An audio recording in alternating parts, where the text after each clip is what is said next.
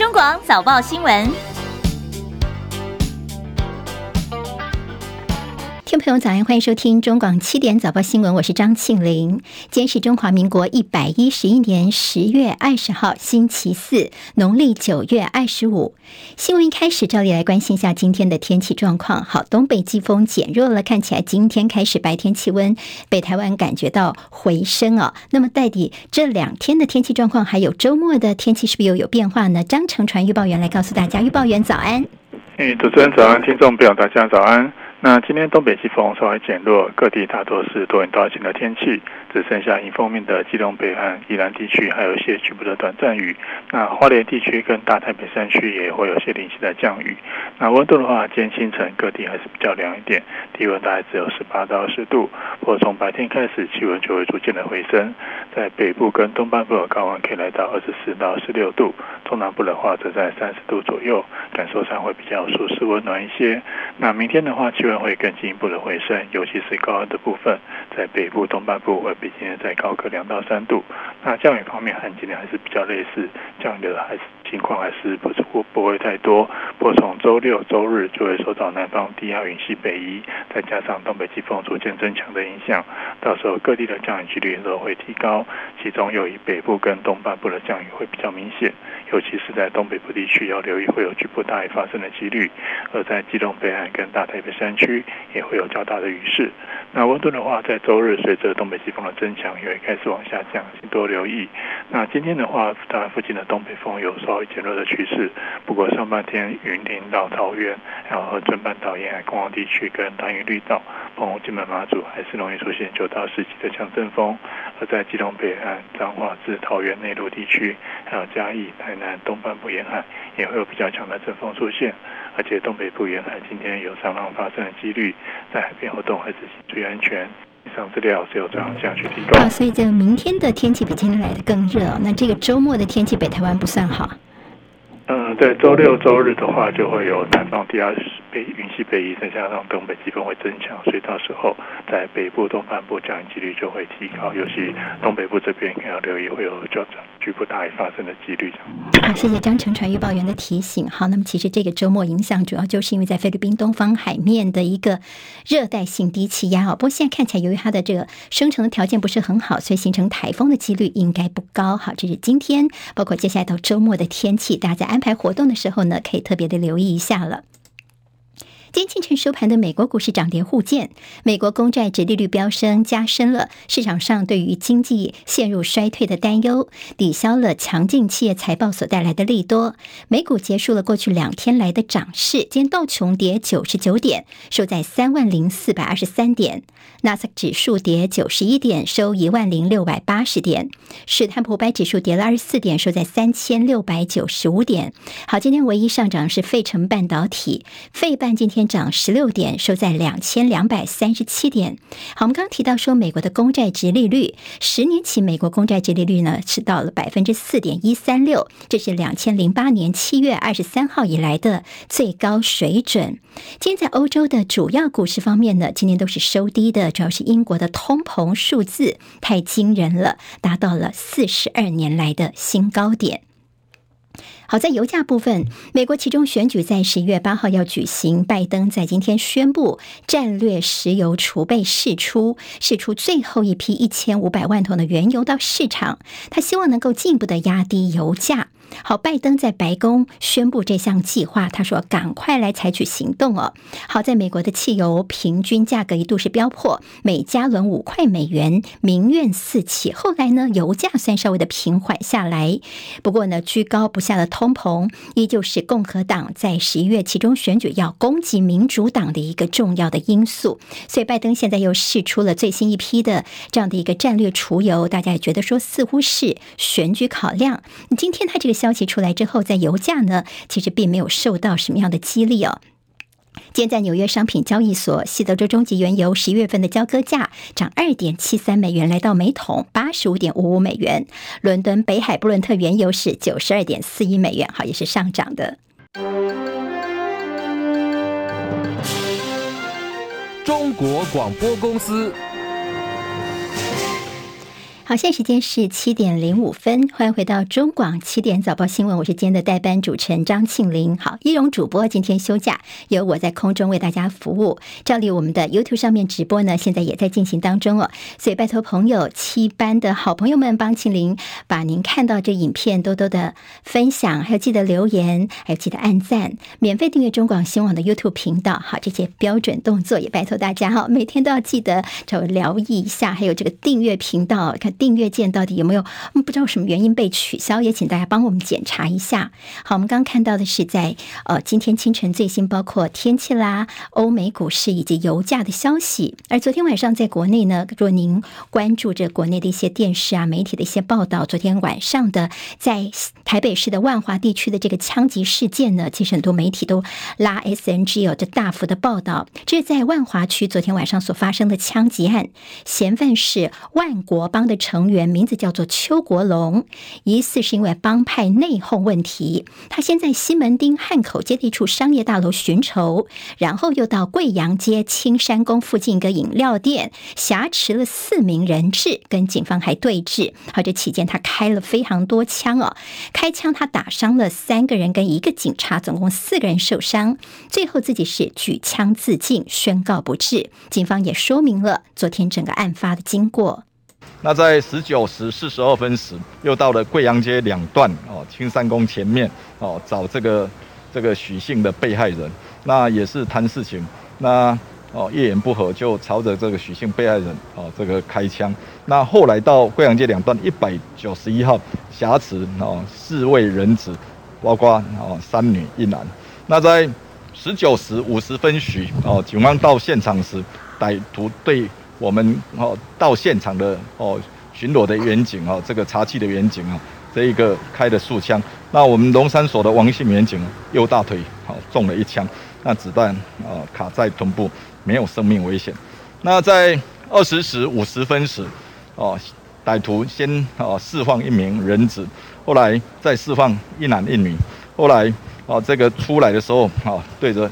大门哦，自己哦，这个开了两枪。千万说他准备自杀，就放他们出来。那第一个人质出来的时候是举白旗出来。好，刚刚我们听到了警方把昨天的整个时间序哦，还有到底发生什么事情说得非常的清楚。至于到底这个嫌犯的犯案动机跟枪支的来源，也在积极的厘清。好，昨天晚上呢，警政署长黄明昭也到现场去作证。台北市长柯文哲呢，他当时正在跟网红朱学恒直播，收到了一张纸条之后，他马上离开现场，也到现场去作证。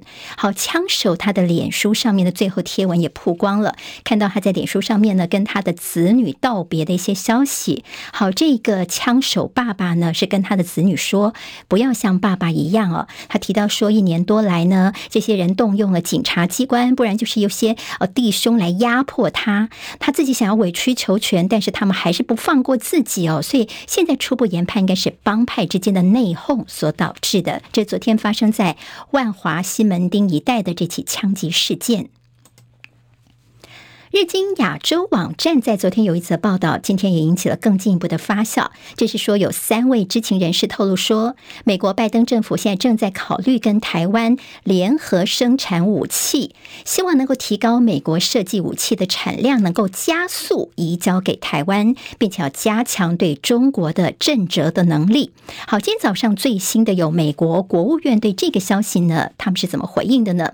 美国国务院他不愿意证实哦，只说哦有看到。相关的报道，好，他们概括的说呢，就说美国现在正在检视所有台面上的选项，以确保能够用符合台湾关系法的方式，尽快移交军备给台湾。这是美国国务院今天早上的最新回应。好，日本媒体是怎么说的呢？说有三个知情人士，其中有一个人呢，他是非常了解拜登内部的一些情况的消息人士说呢。台美联合生产武器，已经展开初步讨论，模式可能是由美国国防部提供技术，在台湾制造武器，或者是在美国运用台制的零组件来制造武器。而另外有一个消息人士是说呢，这个过程可能会持续到二零二三年的全年。另外报道还点名了台湾自制的熊二、熊三反舰飞弹使用美国技术。好，那么今天我们除了听到了美国国务院这边的回应之外呢，还有就是美台商。商会会长，他叫做韩如博，他证实说，对，的确呢，现在是处于城市开始的阶段。美台商会其实算是一个游说团体，在他们成员当中有许多是美国国防承包商。好，现在还没有确定说到底说所谓的台美联合来生产武器，到底是哪一些武器，包括在其中。但这中间可能会有一些军需品，或者是飞弹科技，也有这样的一个可能。但是现在有一个变数，就美国的政府内部一向对于这种呃发共同生产许可是有一些这个迟疑的，因为对于外国平台来批准关键技术、关键科技，对美国来说，他们其实呢也是会感到不安的。好，我们国内的专家看法的确也是有两种不同的看法哦，引用的包括国防安全研究所的苏子云所长，另外。一位就是国政基金会的副研究员接种，好，他们两个人的看法，我们分别来看一下。苏子云所长是这么觉得，他说：“美国考虑到台湾合作生产武器的可能性，他觉得非常的高。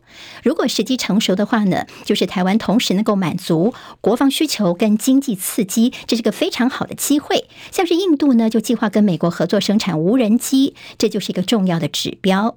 那么至于接种，他是怎么看的呢？他说，他觉得这个消息他是有点迟疑的。”因为他觉得说，你要加快美国运交台湾的武器速度，说要一起来建立武器生产线。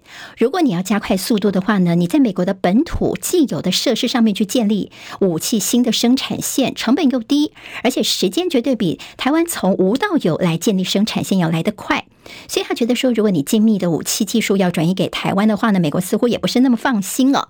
所以他觉得说，其实你只要把台湾的顺序能够摆前一点，也就是说，你加快武器提供的这个速度顺位呢，把它调整到美国之后，北约盟国之前，其实你就可以很快的把武器移交给台湾了。好，我们就是帮大家综合整理了一下，在各方的一些反应跟看法。中共二十大解放军和武警部队的代表团，他们最近在分组当中是讨论一些相关的报告。好，我们昨天看到大陆国防部部长魏凤和他说呢，面对复杂严峻的国家安全的形势，要坚决贯彻二十大所做出的战略部署，说要保持高度警惕，时刻准备打仗。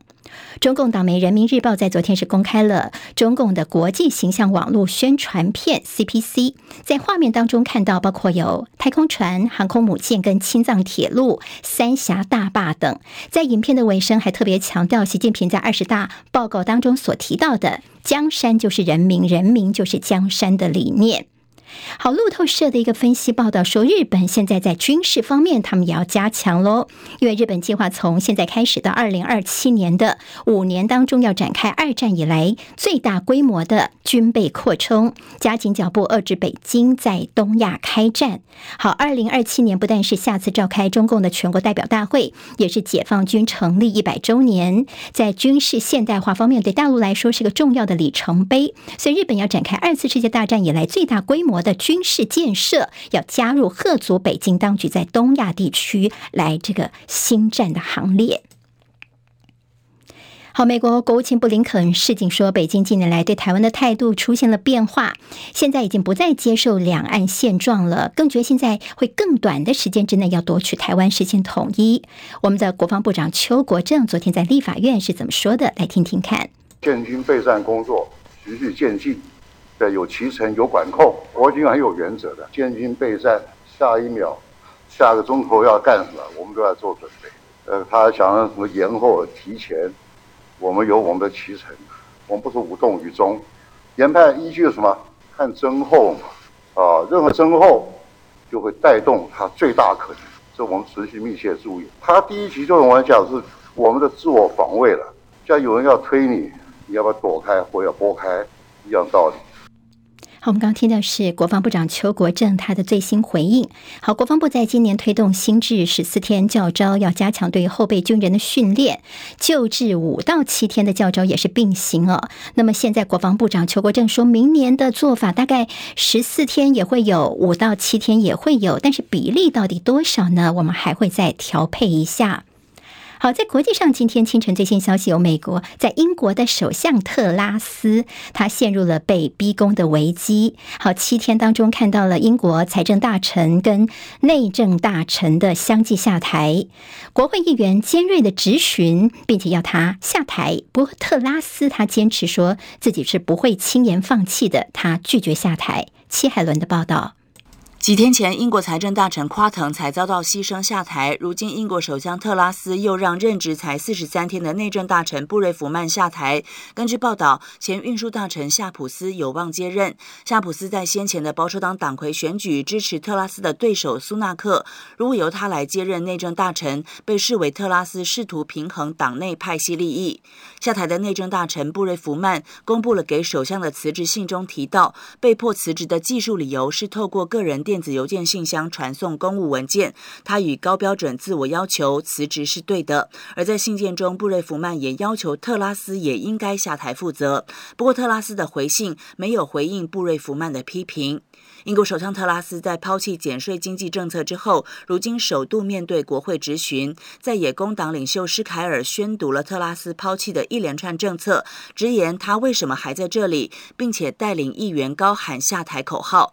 特拉斯回应：“我是斗士，不会轻言放弃，我愿意挺身而出，愿意做出困难的决定。”记者戚海伦报道。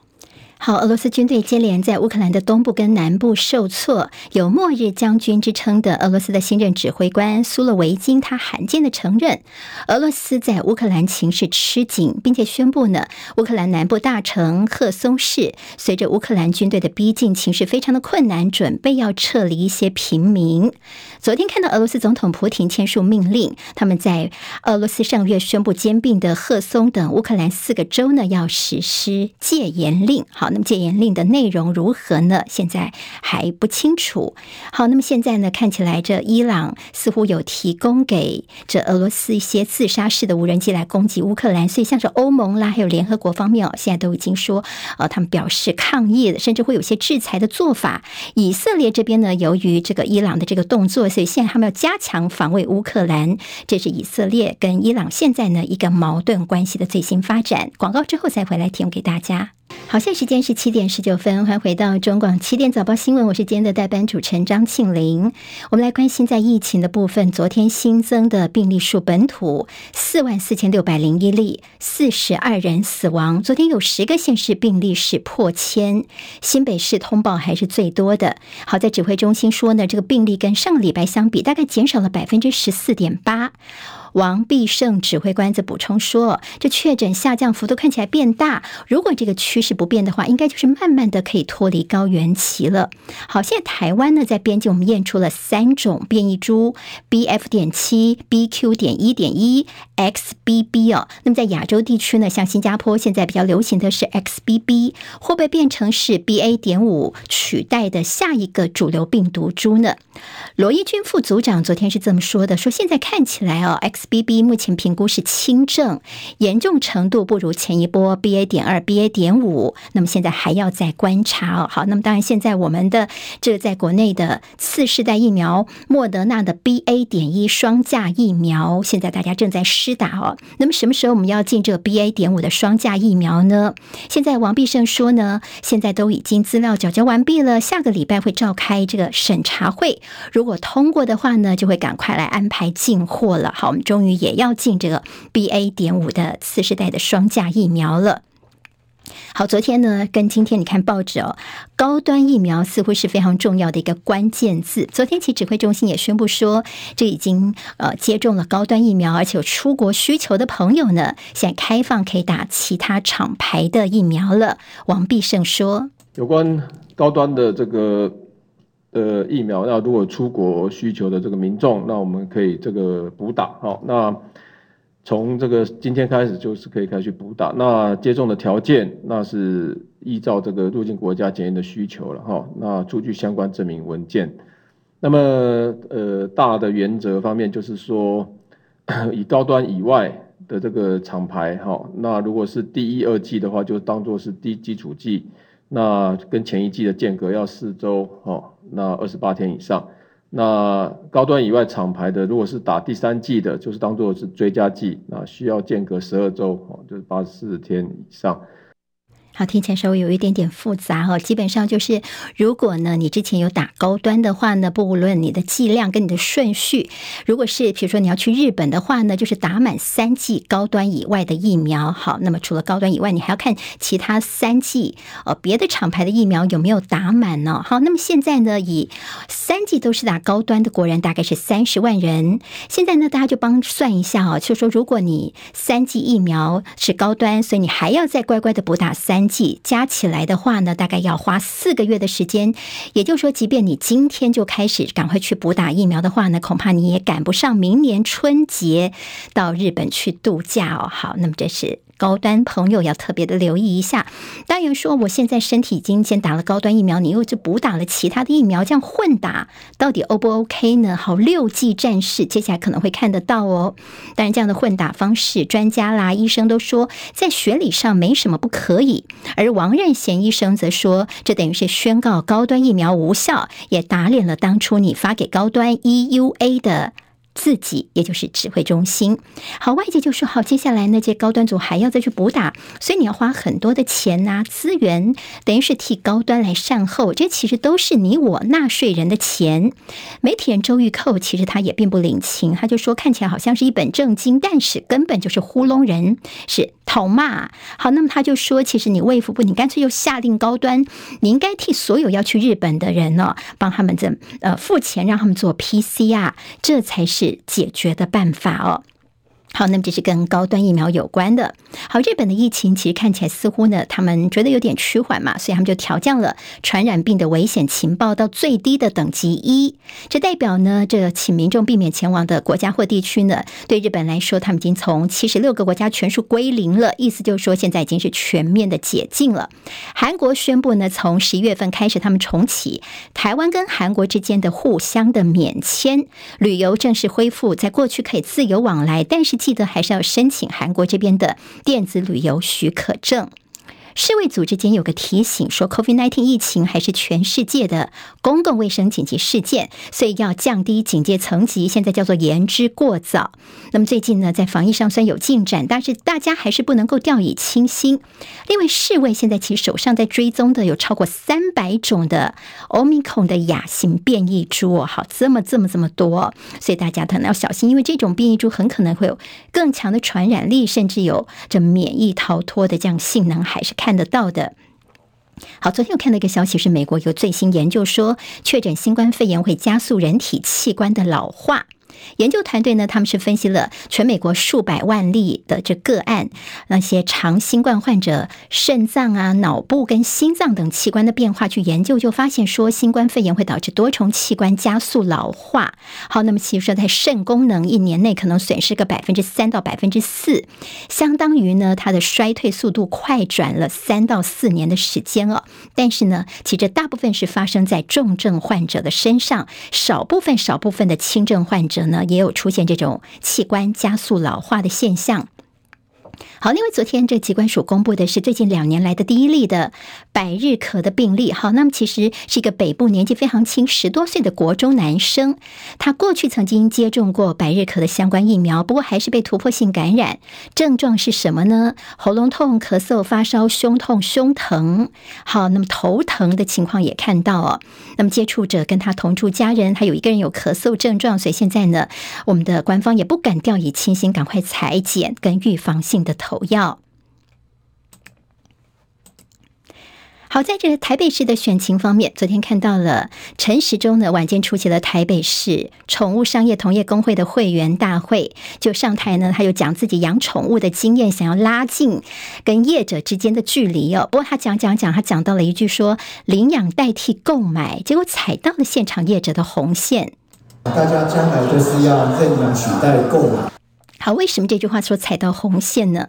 因为在现场的都是宠物业相关行业啊，所以这工会理事长叫做陈明进呢，他其实就直接上台，他很不满的说：“哎，我们都是靠狗吃饭的，你跟我们说什么认养代替购买，是要我们死给你看吗？”好，其实这个理事长一开始话说的也还蛮呛的。那你不能说今天说啊，叫我们叫我们大家都认养代替购买，这样就不对了嘛。那你不能把这个政策拿出来一推动，我们就是全部都要死翘翘了，对不对？好，理事长说：“部长大人，你在什么场合要说什么话，自己要衡量一下。”哈，他在台上其实大概大骂了有三十五秒钟的时间了。好，陈世忠可能发现说自己在这个场合这样讲听起来有点刺耳，所以他赶快就二度上台去解释说：“啊，不是不是，我说的意思是中养不弃养。”那我必须跟大家讲，对于宠物的政策，我们是终养不弃养。好，那么就说呢，你要购买的话呢，一定是要找合法业者，也稍稍的化解了一下尴尬。好，昨天这个场合其实不就陈时中自己跑去而已，像是国民党的蒋万安啦，我党籍的参选人黄珊珊等，昨天都有出席这个台北市宠物商业同业公会的这个大会。好，看到陈时中的这个坐车之前说这个抢快闯红灯的问题，甚至说远景没有这个举发，没有开单呢。那么这个事情这两天也是吵得非常的凶，甚至徐巧芯就说怎么会警察的密录器没有开呢？那么大家希望能够追到底哦。陈时中昨天被问到这个事情，他说我没有什么特权哦，那我们的确是有违规，所以呢开单就开单，而且说我们的罚款已经缴了。好，这缴的速度其实也真的是非常快。广告之后再回来。好，现在时间是七点三十分，欢迎回到中广。七点早报新闻，我是张庆玲。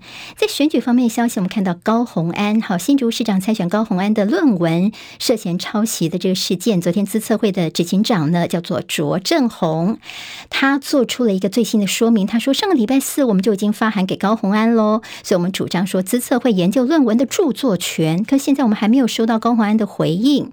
那个，我们第一点，第一点，我们已经发律师函给高虹安委员了。啊，关于我们主张我们的著作权，他目前说明了吗？目前还没有，还没有说明。哎，对。好，那么资策会说，如果律师函送达之后第七天还没有说明回复的话呢，最快二十一号，二十一号就是明天喽，明天就要提起诉讼。那么资策会也说，他们会最近会发函给辛辛那提大学要求说明。昨天高虹安也已经做出了回应。我没有找他们说明，可是问题是他们的正常程序是他会提供这个律师函。那我确实有收到了律师函，也请我们的委任律师已经就律师函的内容正式函复。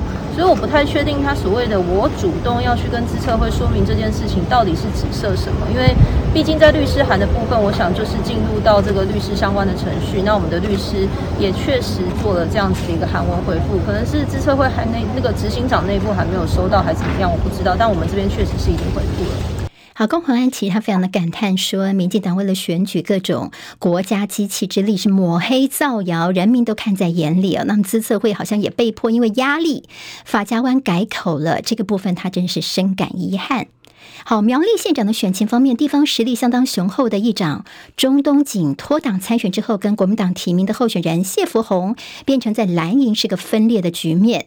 民进党昨天呢跳出来说，这中东锦有一百五十九笔的土地，不含土地，总财产就有三亿元。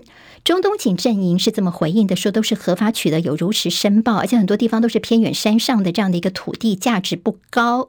那么今天呢，比较大家注意的是，中东警会以市政交流的名义北上，跟台北市长柯文哲来合体，所以绿营现在也就大酸说，哇，这就是黑白配吗？民众党内部其实也有点担心，说这样的一个会面会不会影响到民众党的选情？民进党桃园市长参选郑运鹏被曝说，在两千零八年的时候，他曾经成立一家公司，在大陆在对岸这边赚人民币。郑运鹏昨天的解释说：“啊，这是我人生经历的一部分，我公开资讯都可以公开接受检验。”国民党桃园市长参选张善政说：“去中国做生意不可耻，可耻的是说一套做一套。在选举得意的时候，你就高调反中；选举失意的时候，就去大赚人民币。说民进党这样做就是双标啊！而张善政在宏基期间，这农委会的这个呃，他报告的所谓抄袭事件，今天是宏基提出书面说明的最后期限。农委会说到目前为止还没有收到资料，而张善政则表示，根据他了解呢，宏基公司会正式回函给农委会，到时候就看看农委会方面要怎么样来回应了。金融圈的传奇人物元大集团创办人马志玲在礼拜二晚间辞世，享寿八十二岁。马志玲是元大集团的创办人，集团横跨了金融、地产、餐饮，在排名富比士五十大富豪当中第十四。不，他晚年的时候受到了阿兹海默症所苦，身体不好，所以集团早就完成了交棒了。前立委黄义交日前坠楼身亡，享寿六十九岁。在二十多年前宝宝事件的两位女主角都对黄义交的猝逝做出了回应。周玉蔻就说有传给她的友人讯息，说希望对方能够带她来上一炷香。好，黄义交曾经说想共度一辈子的女子何丽玲呢，昨天在脸书上面发文，她感慨说：一别多年，竟然是天人永隔，也谢谢黄义交带给她曾经的美好回忆。她说会永远怀念。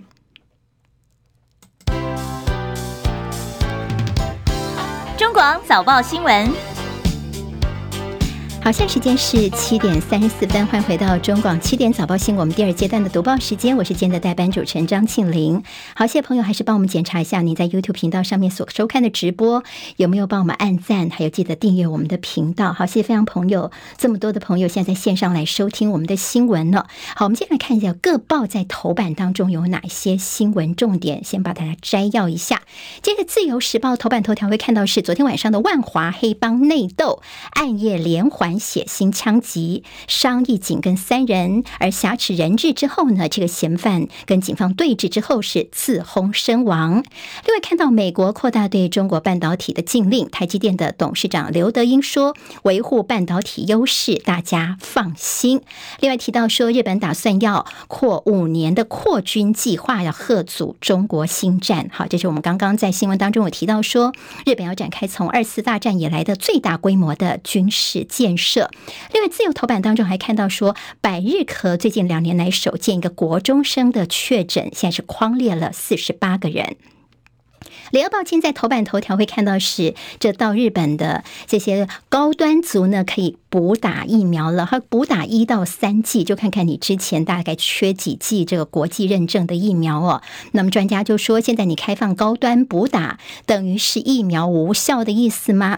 另外，联合头版二是英国的通膨攀到四十二年来的历史新高，欧盟整体通膨百分之十一，比英国来的更加严重。另外，看到了法国、德国跟意大利所爆发的大规模抗议事件，主要就是跟高通膨受不了，实在是有关的。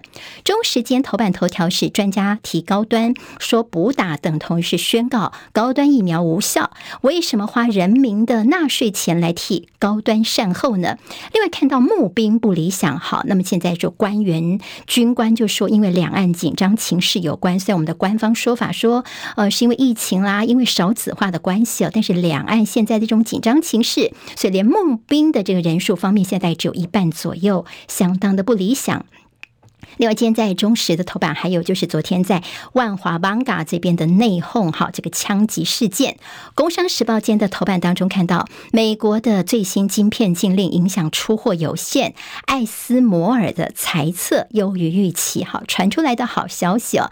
经济日报见头版头条有台币失守三十二块钱大关。另外就是台积电刘德英说好好发展半导体，好，今天这个新闻，呃，刘德英的说法看起来就是很简短的。这一句话被拿来做标题哦，但是其实今天大家也说台积电所发出来的呼声，到底我们政府有没有看到哈？就相较于现在大陆对他们自己国内这些产业的一些扶植，那么在台积电说我们的国内哦，是不是政府的一些做法，官民大家一起来让这个半导体好好的发展下来呢？好，那么除了提出这样的一个呼吁，也希望大家呢能够放心哈，台积电的一个努力，今天报纸也有一些大幅的报道。另外，明年的 CPI 增速回落到百百分之二以下，这在经济日报头版当中也会看得到。中国广播公司。好，提醒大家，现在时间是七点三十九分，欢迎回到中广七点早报新闻，我们第二阶段的读报时间。好，刚刚我们大家已经把各报在头版当中到底有哪些内容帮大家做了一些摘要了。好，我们看到的中时跟自由间头版都看到是昨天在万华地区的这个呃枪击事件。好，那么这是一个枪手是五十七岁的万国帮，等于他的元老哦。那么这个邱国龙是他的名字。好，那么他呢可能是似乎是被同门的兄弟给出卖，那么东。躲西藏，实在是受不了了，所以就痛下杀手。好，昨天呢，他其实在两个地点，一个是西门町的一个汉口街的商业大楼，后来又跑到了这个呃青山宫附近。好，青山宫这边呢是他们这个呃青山宫这边有一个人他的一个饮料店哦，所以他跑到里面去挟持了这个饮料店的这个人他的妻女，总共四个人。好，那么这个东西其实警方昨天也是高度的来戒备，最后呢，这个嫌犯自己是开枪自尽。好，那么不治哦。那么现在背后到底有哪些纠纷？还有枪支来源？好，跟黑帮黑道有关的。所以昨天包括了我们的警政署长也都马上坐镇哦，柯文哲也马上得到现场去了解情况。那么尤其是在选举期间发生这么重大的枪击事件，那么大家也是非常的重视。好，那么朋友们可以自己去找相关的新闻来看。今天中时跟联合的头版头条全部都是关心高端。好，昨天我们指挥中心已经宣布了高端疫苗的补打方案。那么，因为呢，主要是因为日本这边呢，他们不认证高端疫苗，那么大家又很喜欢去日本呢，所以在吵了这么多天之后呢，昨天就告诉大家即日起，好，昨天其实就可以开始了，昨天、今天等等，你就可以去补打高端了。也就是说呢，你要去日本呢，要打三剂 WHO 所认证的疫苗，不管你之前是打一剂、两剂、三剂，不管你打多少剂的高端哦，你就是把国际认证的疫苗补满三剂给他就对了。好，那么专家就说，你知道吗？以百万高端战士来推算，好，我们国内大概打一剂高端疫苗的大概有一百多人，那么其他有三十多万人，一百多万人是打一剂，有三十多万人是打了三剂。如果说都是至少打一剂的话，每补打一针呢，总共大概就是要花个两亿元呢。那么当然，昨天有听到一些声音啊，就说为什么国家要花这么多纳税人的钱来帮高端善后？而且现在还有一点蛮奇怪的，就是你既然这边高端已经要补打了，也就是说你要到这国外去要被认证是有困难的，为什么你高端还在持续的供民众能够公费施打？好，你打第一针、第二针等等，你还是可以继续打高端，然后最后我们在纳税人义务人的钱去帮你。你要补打的话，你还是可以再补打哈。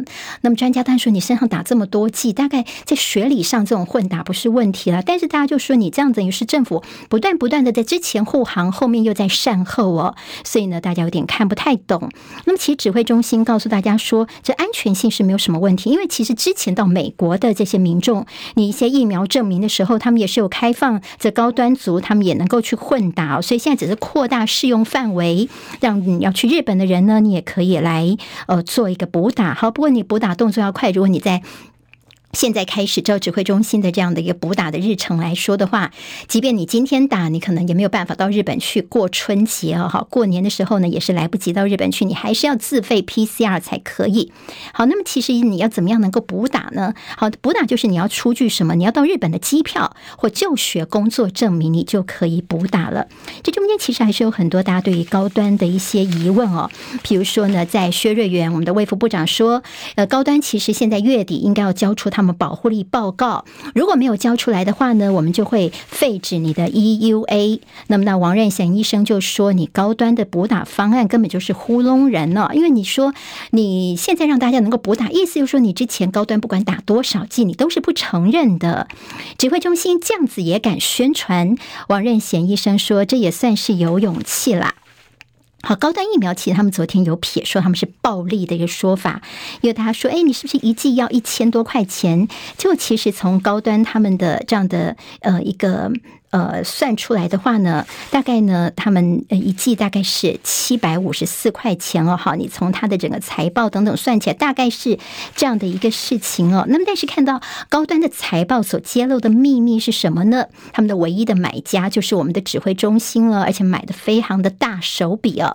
那么，其实高端他们的这个净额新台币三十六点二亿元，但他说你不要说我们暴利啦，因为我们光是研发的这个成本就是三十到四十亿元哦。好。那么这只是成本部分，但股价后来大家都知道，在市场上面高端股价涨的是那么那么的凶哦。好，那么其实你说这中间的一些获利怎么样算呢？大家心里可能都有一些自己的感受。好，今天在中国时报就谈到说，包庇又善后，高端到底还有多少烂账？联合报呢冷眼疾说，荒唐疫苗政策全部都是为高端在护航。好，大家还记得吗？我们指挥中心之前前指挥官陈时中说，全世界又不是只有日本。前两天的时候呢，王必胜才是说，接种疫苗、接种高端是为了保护力，不是为了到日本去。现在你又说开放可以补打，所以现在种种的一些转变，只是觉得说这种护航真的是。还是觉得蛮蛮让大家觉得是不可思议的。好，跟疫苗接种有关的，我觉得联合报这个新闻也要看一下哦。因为我们现在第三季，很多人说我都已经打了三剂，覆盖率的确是不错，有七成。但是呢，台大公卫的陈秀熙老师告诉大家说，很多人的第三季都是半年前接种的，也就是说呢，现在我们的整体保护力已经不到三成喽。第三季对中重症的保护力的效益已经是归零了。他说，这也就是为什么十月份以来，所有年龄层的重症率跟死亡率都上升的原。原因，如果想要平安的度过到明年，好，冬天要过去到明年的话呢，记得赶快来接种次世代疫苗。好，那么现在我们说我们的这个呃新冠的死亡率好像还是居高不下哦。现在这个原因就是可能大家疫苗第三季的保护力都已经过了一段时间了。好，大家可以稍微的参考一下。好，我们看到在军力方面，《中国时报》今天在头版跟内页当中告诉大家的是，我们的募兵不理想。好，其实兵到用时方恨少，特别是两岸现在这样的一个呃比较紧张的这个时候啊，所以我们看到了今年的募兵目标原本是一万八千人，不过目前只募到了九千七百多人。好，那么现在看起来就是一半左右而已哦。但是我们的国军就告诉大家说，嗯，现在好，我们现在是十月二十号，算十月底喽。但是我们年底前，我们还有四梯次的招募哦，我们希望赶快能够达到目标。好，现在我们的这个呃国防单位说呢，招募不理想是因为少子化还有疫情的关系。但是其实有一个军方的人士就坦言说，跟两岸的这个军事情势紧张也是有关系的。毕竟大家都是家里面的宝贝儿子、宝贝孙子，其实呢也不想说把子女往战场上去送。好，所以今天在中国时报内页新闻透视就说，既然募不到兵，那么征兵就是势在必行了。好，那么在征兵制到底要怎么做呢？四个月延长到一年、两年吗？现在其实因为选举的关系，所以而且呃，政府官员呢也不敢把话说死，那么一直看风向。好，那么这中间其实就是说，哎，国军既然募兵情况不好，中时要提个建议说，你民进党的党政高官子女从军，哎哎，大内宣一下，鼓励。大家来当兵，其实这个应该也可以嘛，哈好，但现在其实是没有看到。那么，就是说，如果说你希望进一步的呃抗中保台，但是又不想付出代价，这其实就太天真了，因为天下没有这么便宜的国防。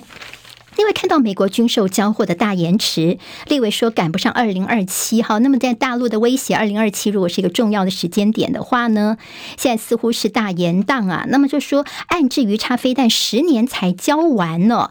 我们的国防部长昨天说这是个误会。好，那既然是误会，那么真实是什么呢？就昨天的本来这战规司长要说明的，但执行时间咪到了，所以后来就没有进一步的说明了。所以误会到底误会在哪里呢？现在大家心中。还是没有答案的。欢迎回到中广七点早报新闻，我是张庆玲。我们来进行最后一个阶段的读报时间，大概还有八分九分钟的时间哈。我们刚刚提到在军事方面，其实这立法院哦，最近这个呃国防部啊相关的一些人员，他们到国防到立法院去接受质询啊、报告等等。今天在中国时报间内也有谈到了国军的身材问题。好，我们就说国军不能太胖，不然你怎么打仗呢？所以呢，今年定的这个 BMI 的标准，明年还要更严格，男性要二十六以下，女性要二十四。哈，那昨天其实就有立委呢在质询的时候就说，那国军现在是怎么样？你要变成是减肥中心了吗？来这边是减肥营吗？你还有什么营养师等等？好，我们在一开始的时候你就没有办法在这体型啊、体态方面来做。这样的一个控管，然后昨天被点名有一个蛮没有面子，是我们的陆军司令，叫做徐延甫哦。好，徐延甫呢被点名说，这个第一个要开除，因为他身材不及格。我们给直播朋友看一下。好，这个徐延甫将军呢，他身材是比较壮硕一点点。那其实他也很努力，你知道，他每天清晨五点三十分都要快走一个小时，但是胖就是胖哦。现在也好像，但是减肥也是要很努力才可以啦。好，另外就是呢，有关于英国这边有些退休的飞行员呐、那么说解放军这边高薪，希望能够挖角哦。我们邱国正部长说，我们国军这边有请外籍的退役军人来帮忙，但是哪些单位来拍摄不能够告诉大家。今天在《自由时报》的头版当中呢，他们有提到说，日本的五年扩军要阻止中国新战呢。好，那么说日本的军事，他们在规模方面、建设方面，长城飞弹跟新式战机为主，好，那么日本现在的动作，但对于大陆来说，他们也会高度的来关心哦。联合报今天在头版当中有提到说，英国的通膨四十二年来历史新高。好，这个通膨数据是九月份的消费者物价指数，跟上年同期相比较，增幅是百分之十点一。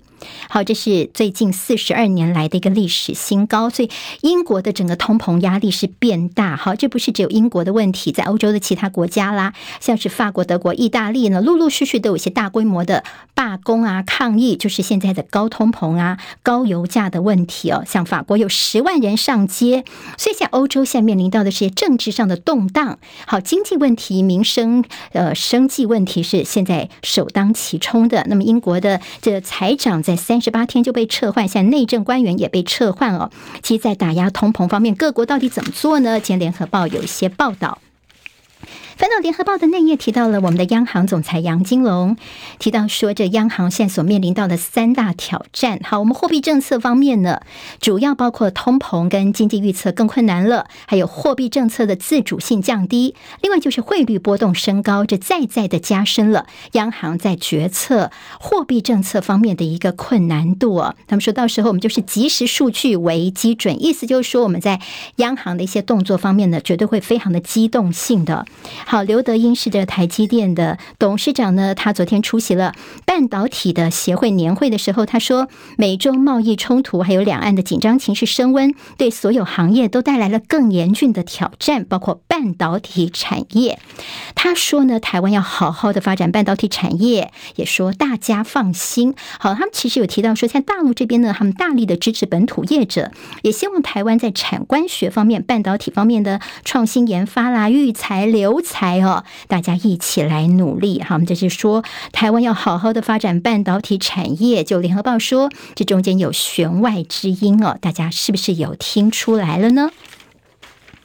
好，我们跟这个在选举方面有关的消息，中东锦好苗栗方面呢，今天要跟柯文哲碰面了。好，那么中东锦其实呢，他在跟呃苗栗方面国民党现在的一个分裂啊，他今天跟柯文哲的碰面。那么中东锦是议长的身份，他到台北市这边来了解一下这个台北市的一些市政问题。那么柯文哲会跟他碰面，但是呢，因为中东锦可能昨天被绿营说他有一些这个黑色背景等等，所以现在就被说叫做黑白配哦。但是对于这个呃，在民众党来说，他们其实也非常担心，说这会不会变成是接下来同框柯文哲之后，影响到一些选情呢？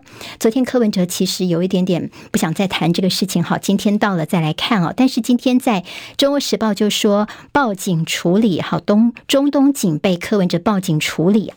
报警处理柯文哲的灵活操作，话题抢声量。好，的确呢，是让大家觉得看到柯文哲呢，在一些议题上面，那么媒体也很喜欢去堵他哦，他也喜欢喂鲨鱼，什么事情呢，他都会来做回应的。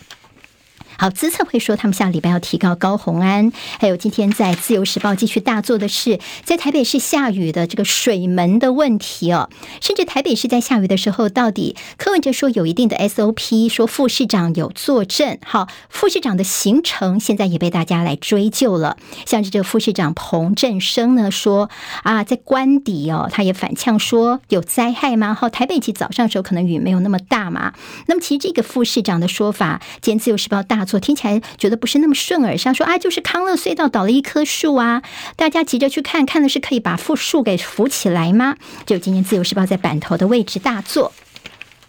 经济日报今天头版头条：台币失守三十二块钱大关。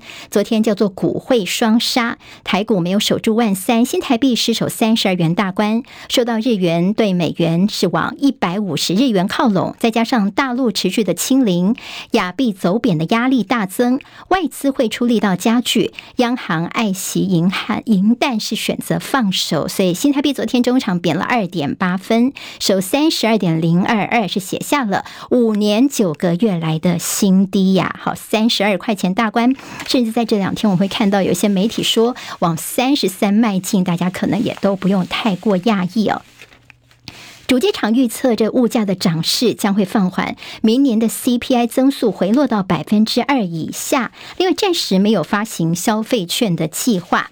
工商时报今天头版头条是美国的最新晶片禁令，但是荷兰的半导体设备商艾斯摩尔本季就是十到十二月份的猜测还是比预期来的更好，并且强调美国最新的晶片禁令对明年出货计划的影响有限。好，也激励了他们的股价的大涨。好，和硕上海厂招工突然叫停了，所以大家从中间来揣测说，是不是苹果砍单 i 十四 Plus 的这个量产量呢？似乎是是传言是真的吗？是从这样的一个招工喊停来做一些揣测。联合报今天谈到了航空业完全复苏，恐怕要等到二零二四年。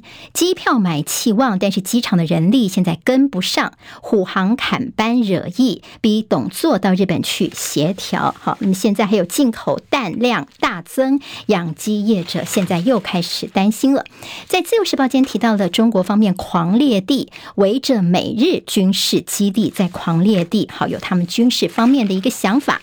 另外，北韩恐怕会合适美国核轰炸机进驻关岛，两韩军事升温。昨天，北韩二十四小时之内发射了三百五十发的炮弹。